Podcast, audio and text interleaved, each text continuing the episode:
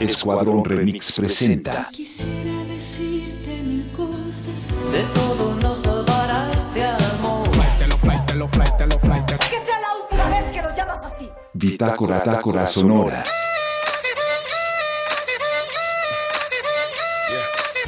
Pregunta de hoy. ¿Qué le dirías a tu país?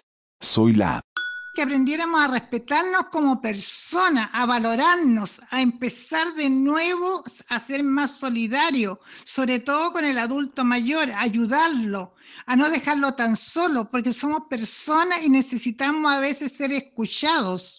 Marisol, ¡Socorro! ¡Socorro! ¡Socorro! Carmen, País sin memoria. Tenemos pendiente el 73, tenemos pendiente el 18 de octubre.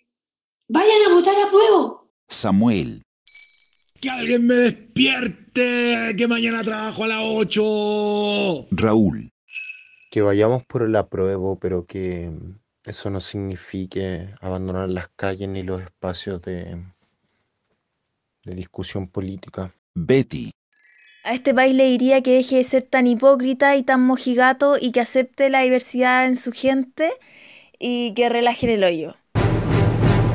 Fin de la cápsula.